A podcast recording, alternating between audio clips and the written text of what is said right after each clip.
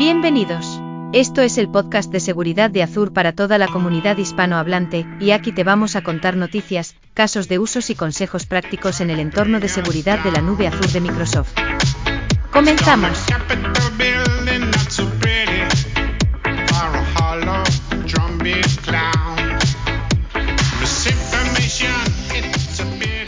Hola a todos, bienvenidos a un nuevo episodio del podcast de seguridad de Azure. Eh, muchas gracias por estar otra vez con nosotros. Tenemos hoy un montón de novedades como siempre. Han pasado cuatro semanas y como ya sabéis, el, ámbito de Microsoft y de seguridad tienen siempre cada semana, siempre hay novedades en el ámbito de Sentinel, de identidad, de compliance, de Defender. Así que aquí os traemos otra vez novedades, cosas interesantes, historias con clientes también que sean, bueno, que, os aporten también algo valor si, sois nuestros, nos escucháis eh, regularmente. ¿Qué tal? ¿Cómo estáis, Javier, Gladys, Marcelo? Muy bien, muy bien, gracias. Hola, chicos. Hola. ¿Qué tal? Pues hoy, Marcelo, creo que empezamos por ti, ¿no? Nos vas a contar algunas cosas de la identidad, como siempre. Hoy me toca, sí. Hoy me toca empezar. A ver, bueno, eh, voy a hablar de dos, dos cosas, ¿sí? Identidad, como siempre, pero voy a hablar también de, como ya comenté la vez anterior, mi nuevo rol eh, enfocado en CloudNox, también que, hay al respecto. Sí, vamos a empezar por CloudNox, de hecho.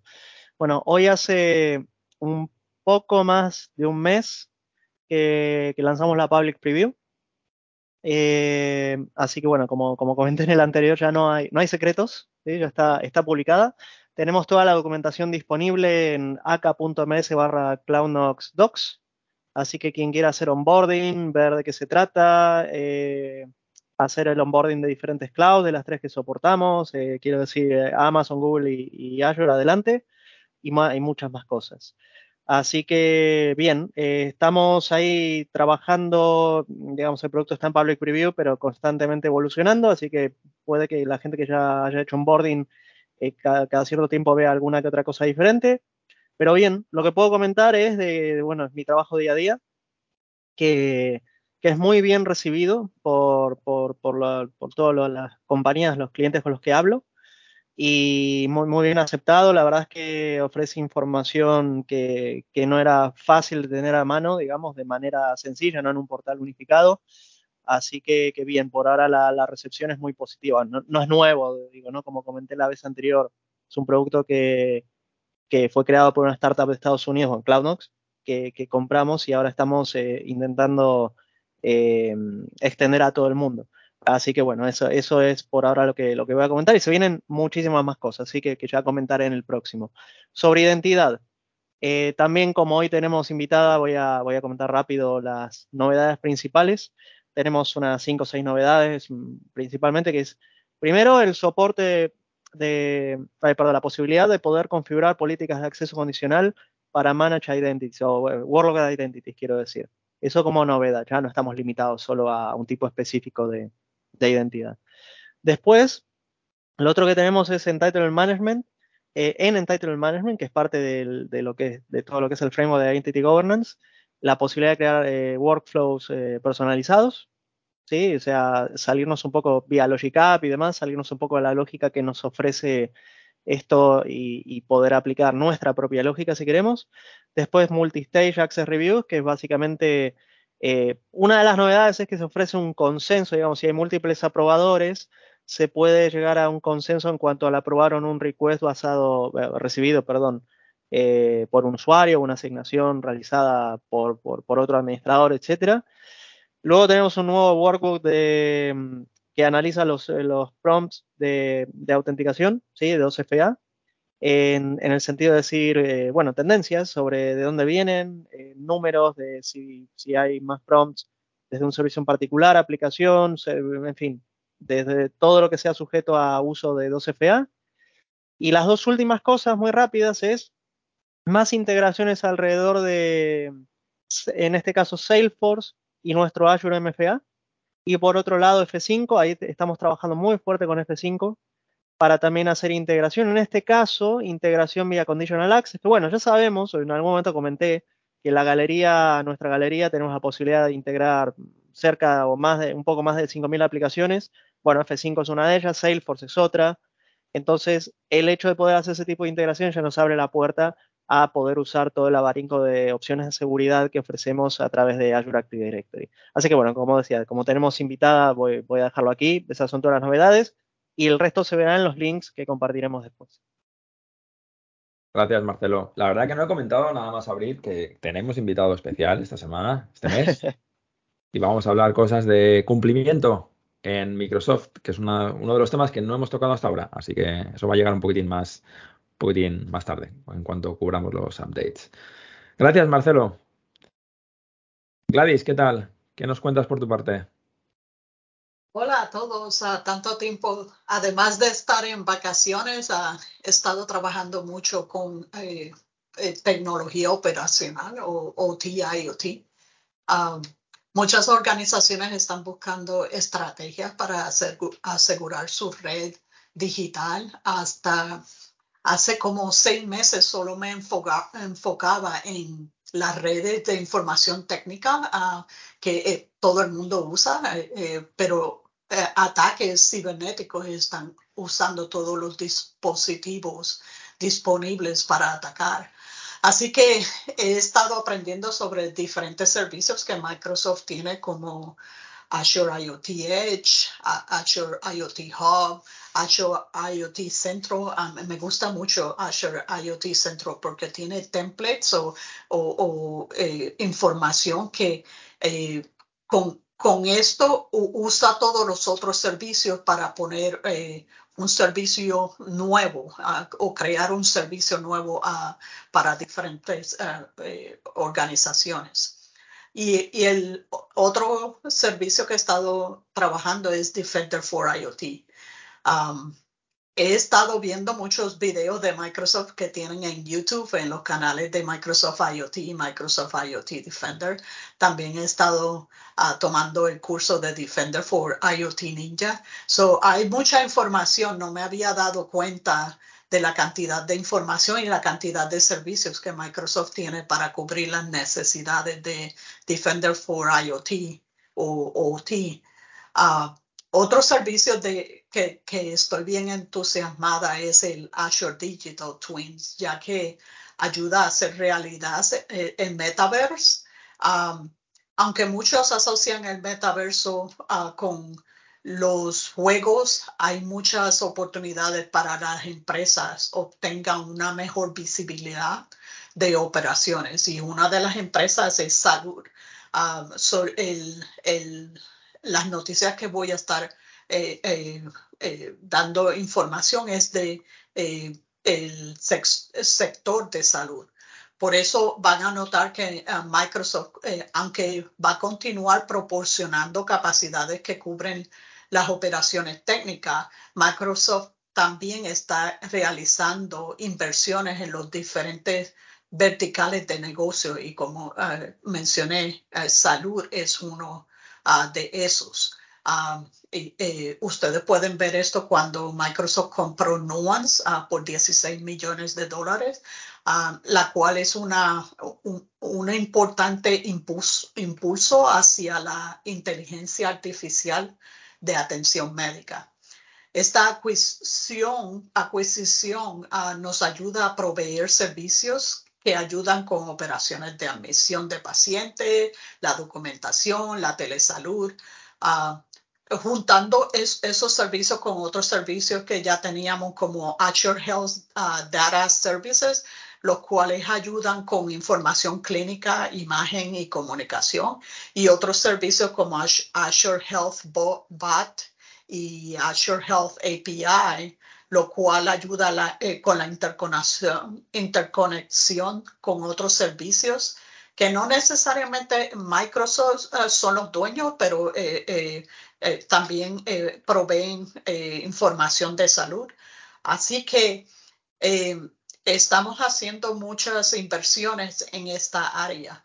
Y, este sector no es el único que estamos haciendo inversiones. También estamos trabajando con los sectores de energía, agricultura, financiamiento, eh, fabricación comercial y otros. Así que ah, si necesitan eh, servicios ah, que Microsoft puede obtener o, dar para ayudar sus procedimientos de negocio, busquen en, en nuestro website que estamos poniendo mucha información. Y eso es todo. Muy bien, Gladys. Me encanta que no solamente le das el toque de seguridad, sino también un poco las novedades, eh, la, empresa que comentabas que ha comprado Microsoft. Genial. Le das un toque un poquitín distinto. No solamente hablamos de lo que es la seguridad, sino también qué es lo que está pasando también en Microsoft más globalmente. Y, la, parte importante de todo esto es eh, tener visibilidad eh, en todo lo que está en, la red ah, digital. Ah, y ah, añadiendo IoT o OT, eh, empieza a dar esa visibilidad que muchos de estos negocios necesitan. Y eso es importante para la seguridad. Sin duda. Muchas gracias, Gladys.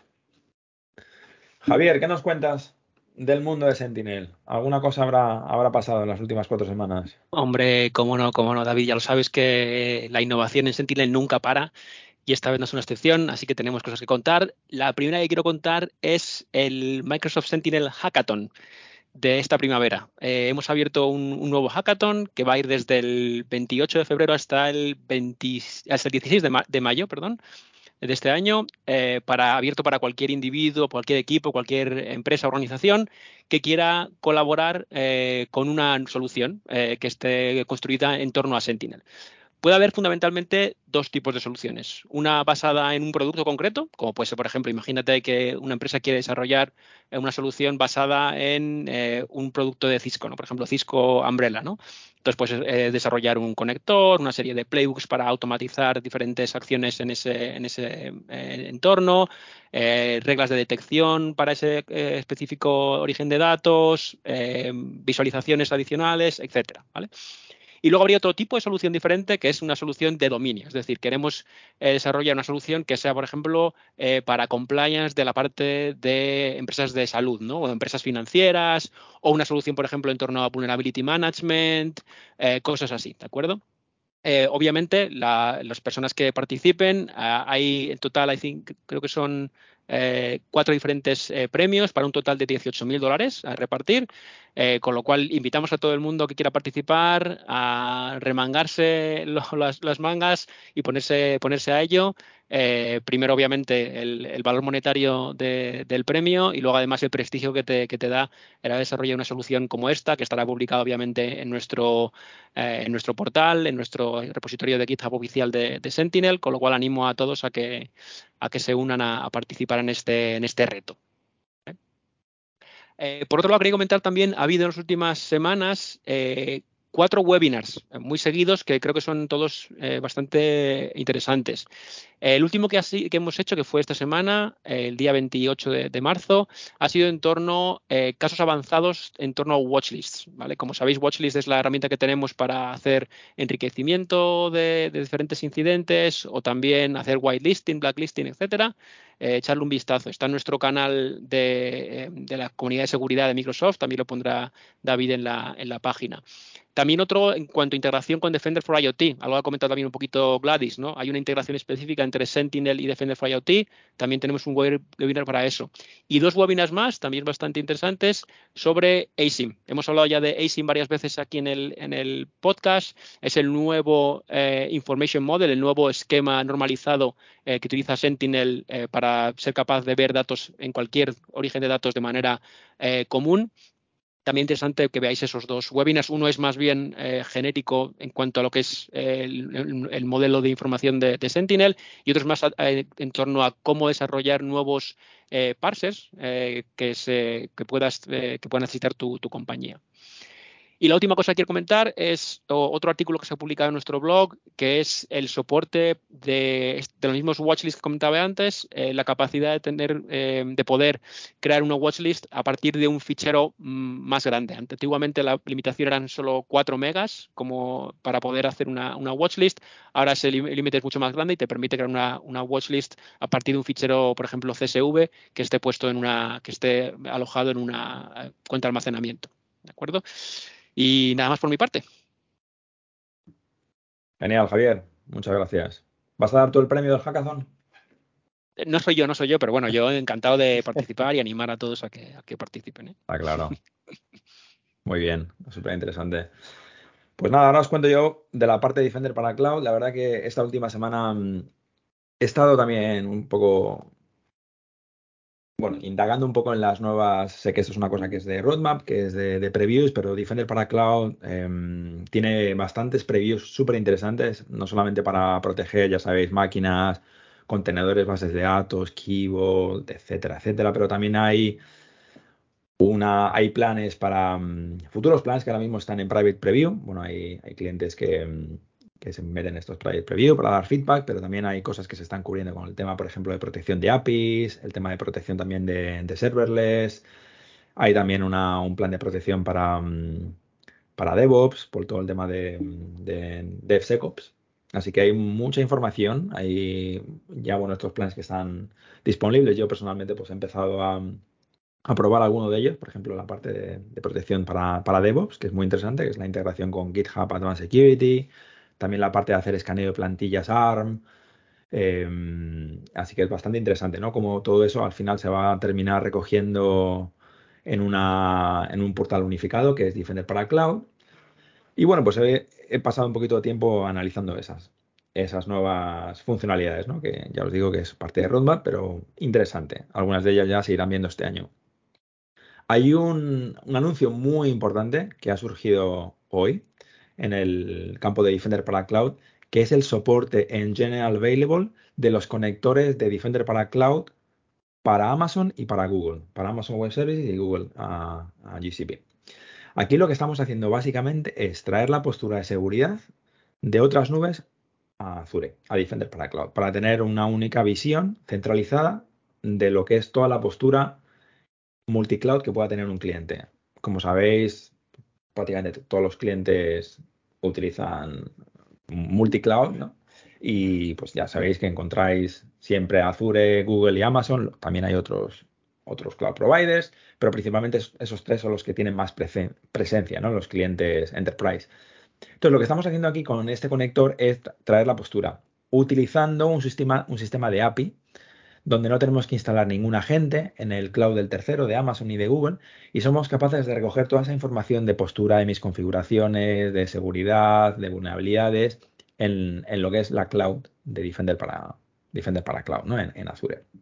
Entonces, esto es muy interesante porque no estamos desplegando agentes, estamos utilizando todo un, sistema de integración API y este conector para Amazon y para Google ya está en General Available, que es una cosa bastante eh, increíble ver porque ha tenido un desarrollo muy, muy corto. Han, sido capaces de moverse de un tema de Public Preview a GA en cuestión de muy pocos meses, como yo no lo había visto en, otras funcionalidades. Así que es súper importante. Esto va a reflejar en Defender para Cloud en tres Secure Scores. Hasta ahora solamente había un Secure Score, que era el Secure Score de Azure. Todas esas recomendaciones al final contribuyen al Secure Score. Pues ahora vais a ver que hay tres Secure Scores y podéis filtrar, ¿vale? También este conector lo que va a hacer es desplegar la parte de protección de máquinas en Amazon y en Google con Azure Arc y Defender. El conector hace el despliegue automático, tú le indicas en qué cuenta o en qué organización de Google quieres desplegar Defender y automáticamente provisiona el agente de Arc y luego la extensión de Azure Defender como una extensión de, Arc. Entonces, esto lo que hace es un despliegue automático, no tienes que, mm, no tienes que desarrollar, no tienes que instalar Arc separadamente. Hay clientes que utilizan Arc o que instalan Arc, pues por ejemplo, utilizando herramientas tipo Chef. Esto te lo hace todo el conector. Entonces, eh, simplifica mucho todo lo que es el onboarding de, Defender para, la postura de seguridad y la protección. Así que este conector ya está, ya está en GA, tanto para Amazon como para Google. Y lo siguiente que vendrá en GA será la protección para contenedores y clusters de Kubernetes en otras nubes como Google y como Amazon, ¿vale? Que esto ahora mismo está en preview. Y aquí lo dejo. Esto era lo que quería recoger. Van a haber más novedades interesantes que no puedo hablar la semana que viene, pero Defender para Cloud la semana que viene va a tener también un anuncio importante y eso lo comentaremos en el siguiente podcast. Así que por la parte de Defender para Cloud, pues hasta aquí. Y ahora mismo pues os vamos a introducir a nuestra invitada especial de este mes, eh, Manon, una compañera de Microsoft de España. ¿Qué tal, Manon? ¿Cómo estás? Hola, David, gracias. Eh, pues bien, muchas gracias por tenerme aquí. No, a ti por acompañarnos. Cuéntanos, Manon, ¿cuál es tu rol en Microsoft? Pues mira, yo soy Customer Engineer, entonces ingeniera de cliente.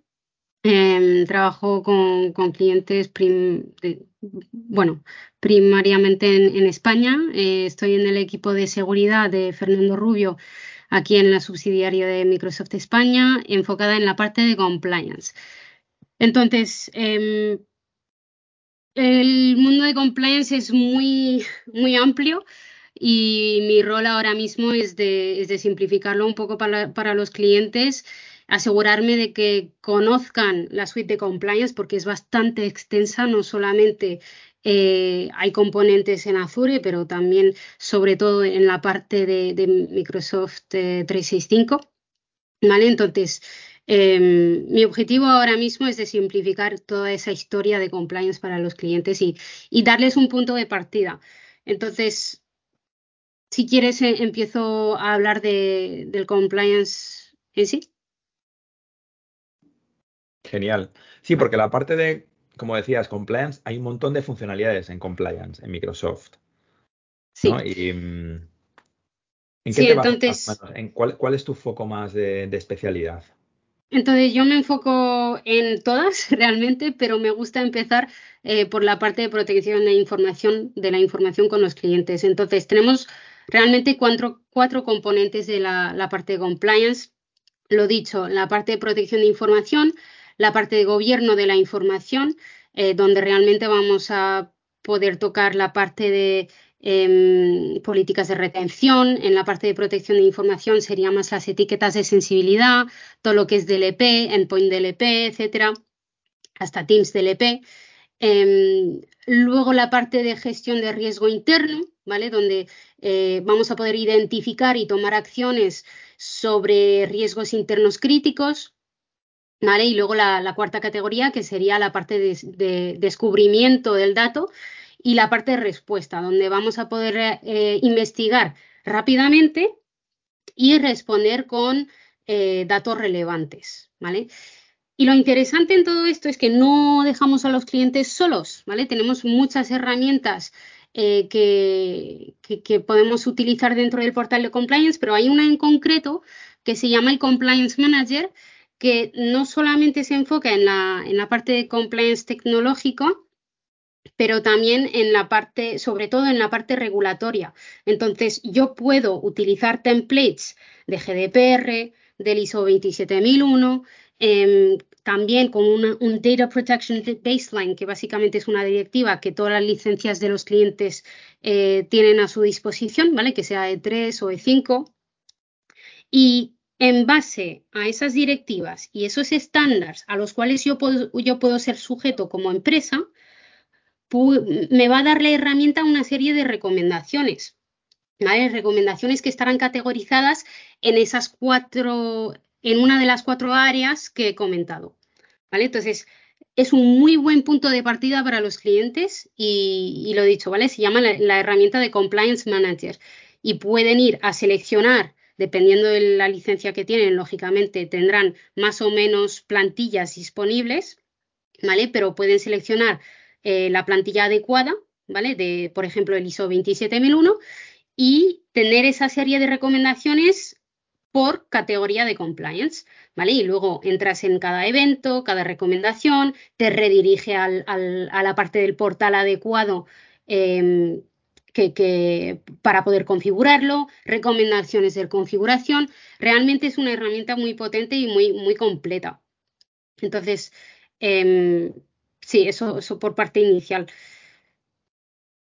Y yo tengo una pregunta, a ver, eh, que, que, está bien lo compliance manager que lo hayas mencionado porque está un poco relacionado a, esto. A ver, supongamos, yo conozco lo básico y de haber leído un poquito, si no estoy lejos de ni siquiera tener nivel básico en el tema, pero como cliente, digamos, eh, tengo el compliance manager que me da muchísima información, como decías, pero ¿cómo puedo determinar cuál debería ser mi punto de partida? Lógicamente me imagino que basado en las necesidades que tenga, ¿no? Pero eh, recuerdo haber visto que, como decías recién, eh, la evidencia que te muestra o la, información que te muestra a veces es muy extensa. ¿Cómo, ¿Cómo podría yo saber, no sé, tener una especie de quick wins o, prioridades? ¿Cómo, ¿Cómo podría abordar por primera vez esto? A ver, eh, a los clientes les asusta un poco la parte de compliance porque eh, puede ser un poco intimidante cuando empiezas a hablar de regulaciones, ya quizás entras en temas legales, pero aquí realmente estamos, al final del día, estamos hablando de eh, la seguridad del dato, ¿vale? Entonces, eh, lo primario sería de entender lo que tenemos en el entorno a nivel del dato y utilizar una herramienta que se llama el Content Explorer para eh, descubrir los tipos de información sensible que tenemos en la, empresa. ¿Vale? Entonces, em, los, sí, entonces esa herramienta nos va a detallar todos los tipos de información sensibles que ya están predefinidos en la herramienta, que son más de 200. ¿vale? Entonces yo puedo tener DNIs, puedo tener números de seguridad social, carnet de conducir, números de, tarjeta de crédito. Luego también tenemos, eh, llega a 200 porque estamos tomando en consideración también tipos de información sensible de diferentes países. Entonces, una lista muy extensa eh, que vamos a poder visualizar dentro de nuestro entorno por tipo de, de workloads, tipo de servicio de M365, como la... Eh, entonces, hay cuatro categorías, la parte de SharePoint, la parte de OneDrive, eh, la parte de Teams y me estoy perdiendo una, la parte de Exchange, ¿vale? Entonces, ahí realmente eh, el primer paso es descubrir, ¿vale? Conocer nuestro entorno a nivel del dato, ¿vale? Identificar y clasificar eh, los datos sensibles, ¿vale? Entonces, a nivel de la clasificación, vamos a tener que establecer eh, vamos a tener que establecer una taxonomía, ¿vale? A, nivel de, clasificación para las etiquetas de sensibilidad, ¿ok? Aquí punto clave. Esta taxonomía tiene que estar acordada por diferentes personas de, de la empresa, ¿vale? Entonces, cada lead de la, de los diferentes departamentos van a tener que venir y hablar de su libro, ¿vale? Entonces, ese grupo de personas con los representantes de cada departamento lo llamamos un comité de gobierno, ¿vale? Es muy interesante formar ese comité de gobierno para que todo el mundo esté involucrado en la conversación. Entonces, ya salimos un poco de la configuración tecnológica, ¿vale? Y, realmente hay un trabajo por detrás eh, y inicial que se tiene que hacer eh, para que todo el mundo esté en acorde con la taxonomía y que las excepciones se consideren. ¿vale? Entonces, eh, yo diría, Marcelo, que esto realmente debería de, ser el, primer punto de partida. Luego pasamos a la parte de proteger el dato, la parte de prevención de pérdida de datos eh, a través del, DLP, la parte y luego la parte de gobierno del dato, ¿vale? Donde vamos a retener y eliminar datos sensibles que, para cumplir con regulaciones. Genial, suena muy potente la verdad todo esto. ¿eh? Me acuerdo un ejemplo, bueno, cuando leyendo un poco sobre esto, de que, comentaste lo de los diferentes países, requerimientos de diferentes países. Me acuerdo de haber visto en una lista muy extensa también de, no sé si es el nombre correcto, ¿no? Reglas, eh, pero que había, bueno, de nuevo, no sé si es reglas, pero que había por formato de DNI por país, de tarjetas de crédito, todo eso sí me, acuerdo muy bien. Y digo, por detrás todo lo, complejo que debe ser eso, ¿no? Pero bueno, claro, al no estar en el tema, a mí me puede parecer complejo. Sí, a ver, hay mucha información y, por eso te digo, hay que empezar por algún sitio y, realmente saber con, con qué estamos tratando. Entonces, esa herramienta de que, estaba mencionando, la de Content Explorer, me da ese nivel de visibilidad que necesito para empezar. Genial, genial, gracias. gustó mucho que dijeras que eh, la cantidad de um, departamentos dentro de la organización que eh, tienen que estar incluidos uh, cuando están hablando sobre los diferentes uh, clasificaciones. Uh, me acuerdo un, uno de los clientes que estaba ayudando eh, estaba eh, eh, recursos humanos, estaba eh, legal, el departamento legal, y, es, teníamos muchos uh, departamentos que estaban incluidos en esa decisión. Y cuando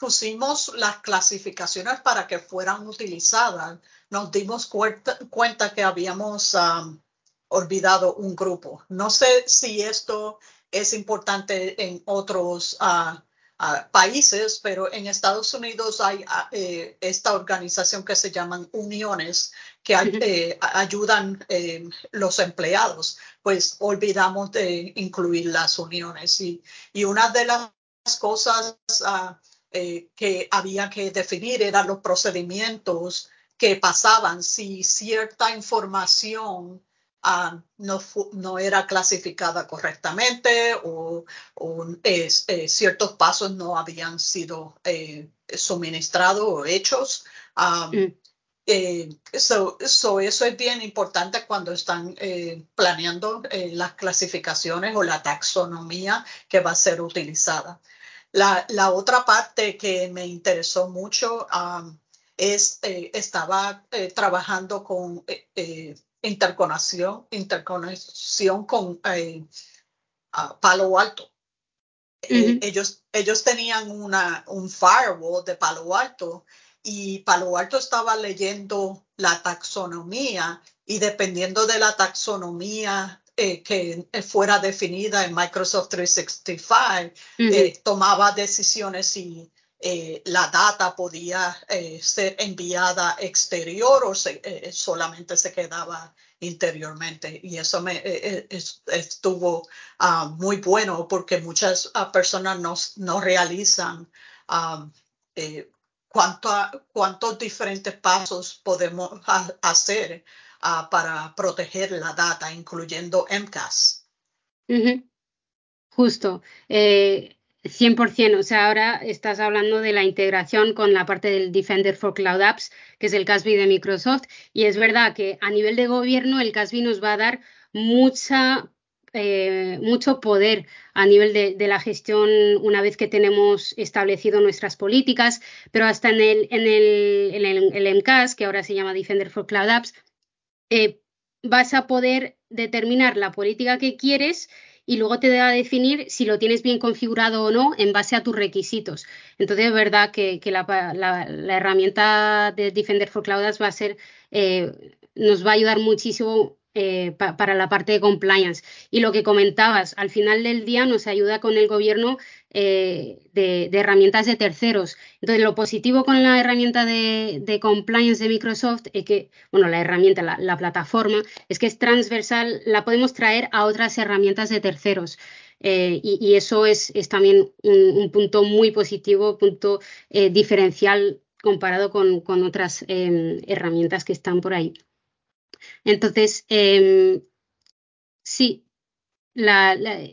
también quería mencionar que, realmente la parte de compliance eh, se vuelve muy rápidamente un tema de seguridad, ¿ok? Entonces, eh, la gente lo ve como un tema quizás un poco aburrido, pero, pero eh, por, porque se, desvía un poco de la seguridad, pero realmente no, eh, eh, realmente es un componente de la seguridad. Por ejemplo, en la gestión de riesgo interno es seguridad, ¿vale? Hablamos de componentes de compliance, pero al final del día sí que es seguridad. ¿Vale? Entonces, un equipo de, seguridad del dato, un equipo de, seguridad, un SOC, lo tiene que mirar, lo tiene que entender, lo tiene que procesar, básicamente.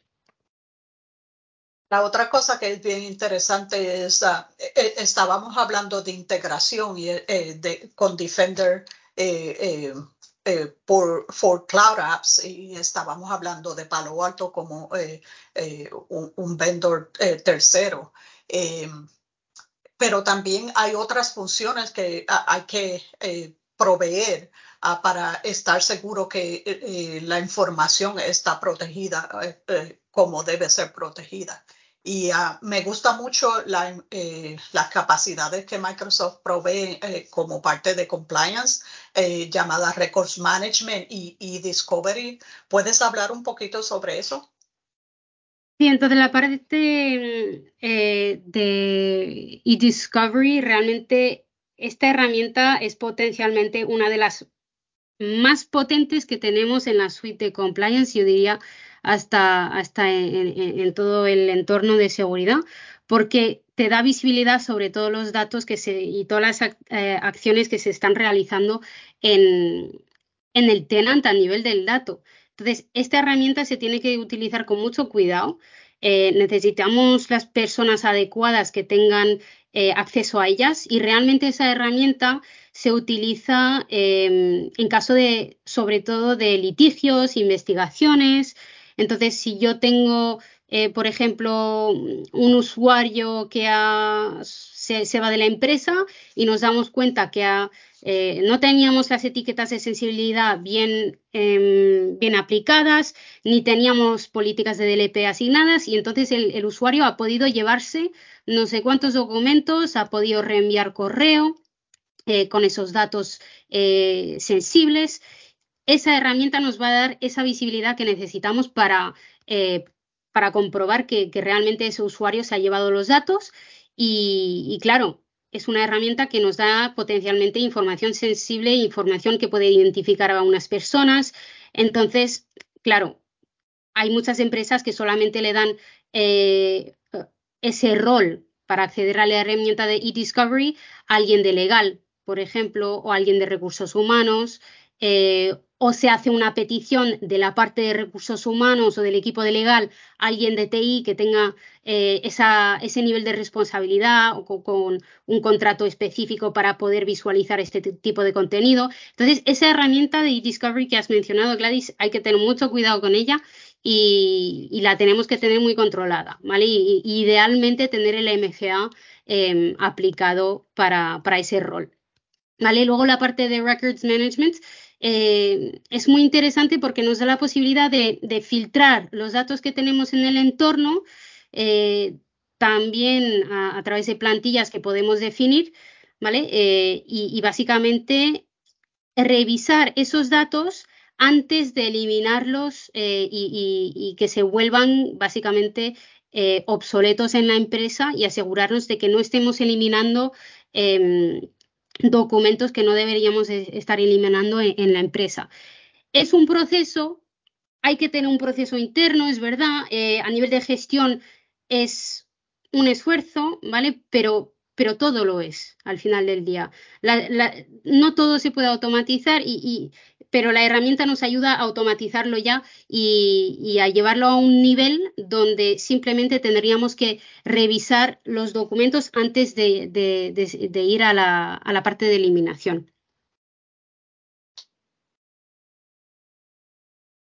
Yo tengo una pregunta, Manon, eh, a lo mejor es un poco, un poco para Damis, ¿vale? Yo como tengo creencia por la parte de Sentinel, tengo creencia hacia Azure, te quería preguntar un poco si nos puedes explicar ¿dónde encaja en toda esta foto la parte de Azure Information Protection y la parte de Azure Purview? ¿Encaja algo en esta foto? ¿Está totalmente fuera de ella? 100%, y de hecho vamos a tener noticias el mes que viene sobre, sobre la foto general, ¿vale? Entonces ya, ya nos enteraremos, pero, pero sí, a ver, la parte de AIP, realmente eh, lo interesante ahora, ¿vale? AIP es Azure Information Protection, que ahora se llama Microsoft Information Protection.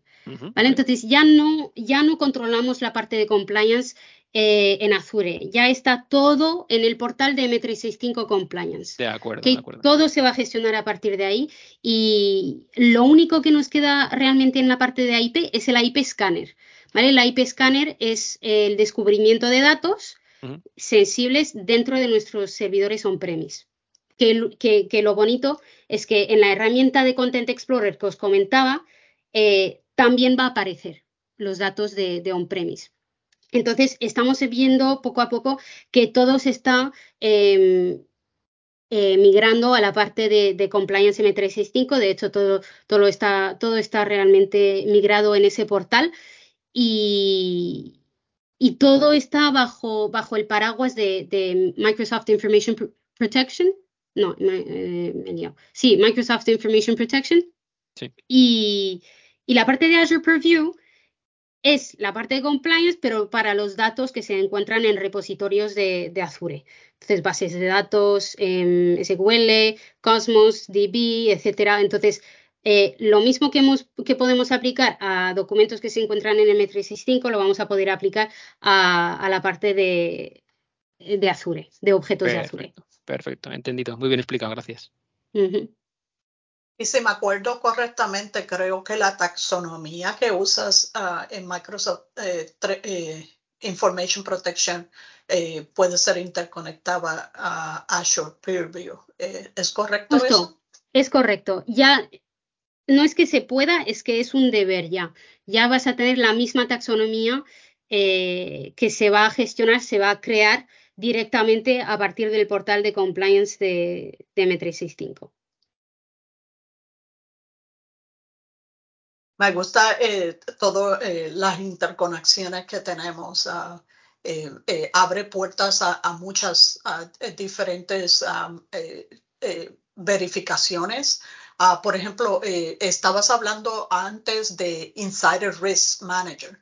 Este, ¿Puedes hablar un poquito sobre eso? Porque si me acuerdo, está usando información de diferentes eh, servicios para poder eh, identificar eh, áreas de riesgo.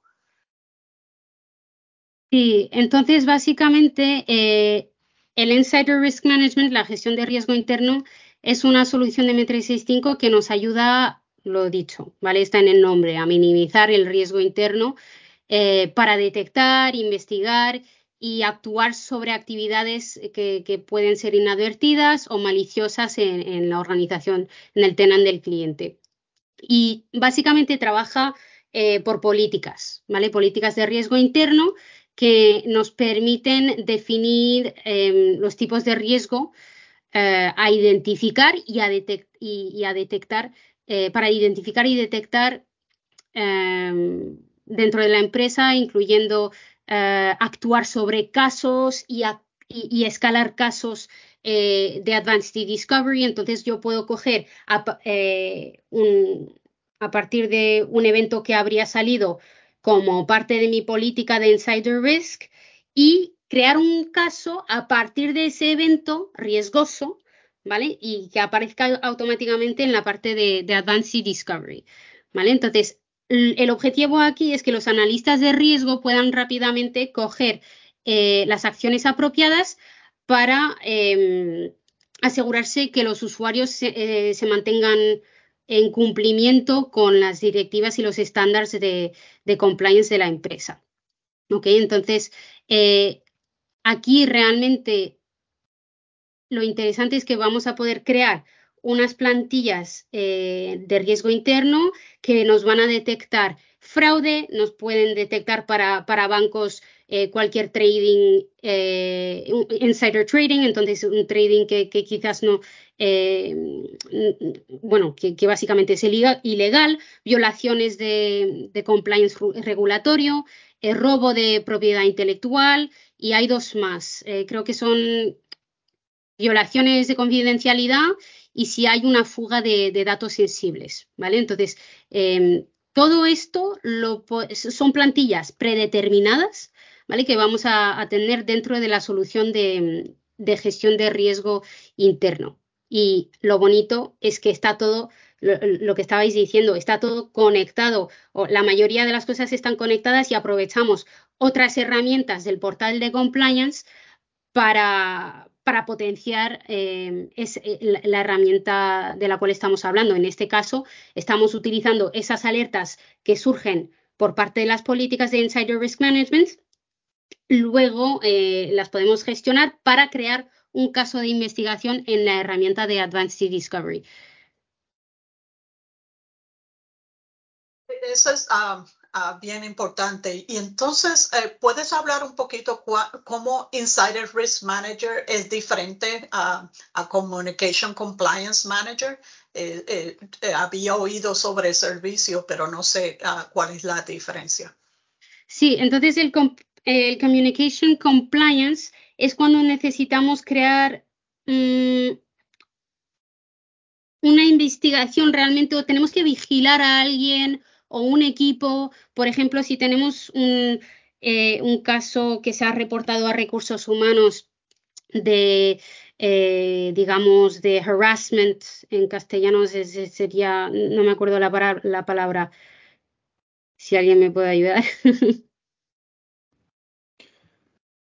tampoco creo que es em, Acoso verbal o... Acoso, acoso sería acoso verbal, ¿no? Supongo. Vale, ok.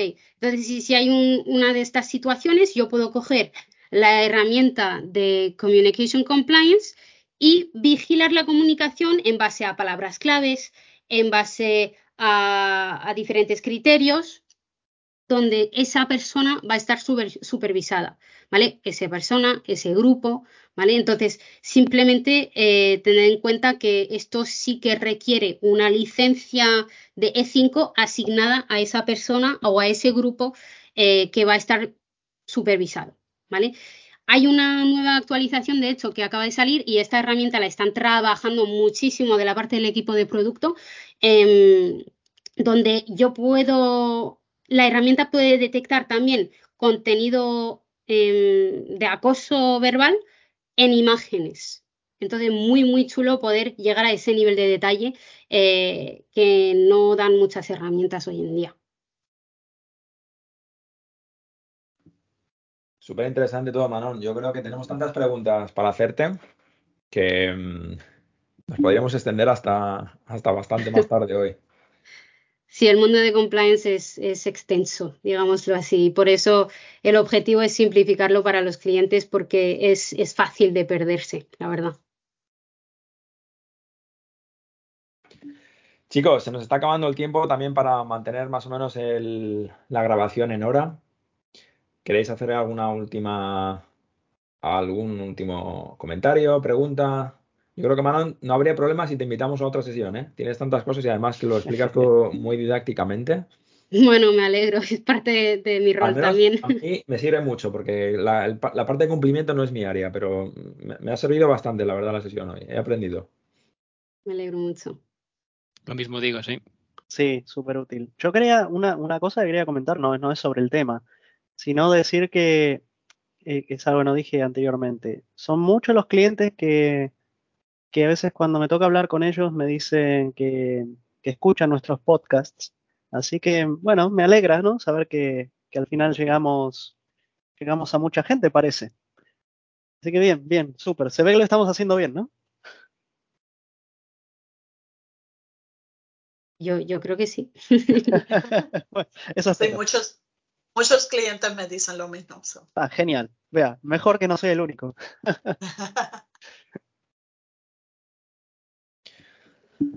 Muy bien. Bueno, Manon, yo creo que yo creo que casi te vamos a invitar otro día para que nos hagas un follow-up, porque seguramente se nos han quedado algunas preguntillas y como es un, ámbito que nunca hablamos en el podcast de seguridad de Azure, la verdad que está bien tocar estos temas más con más detalle.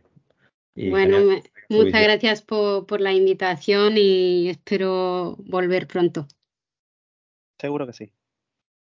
Muchas gracias, Manon gracias a vosotros. Gracias. Pues nada, muchas gracias Manon a todos por escucharnos otra vez más y ya sabéis que nos podéis escuchar en las plataformas y nos, nos escucháis otra vez en cuatro semanas. Muchas gracias a todos, que paséis buen día. Gracias. Gracias por escuchar el podcast de seguridad de Azur.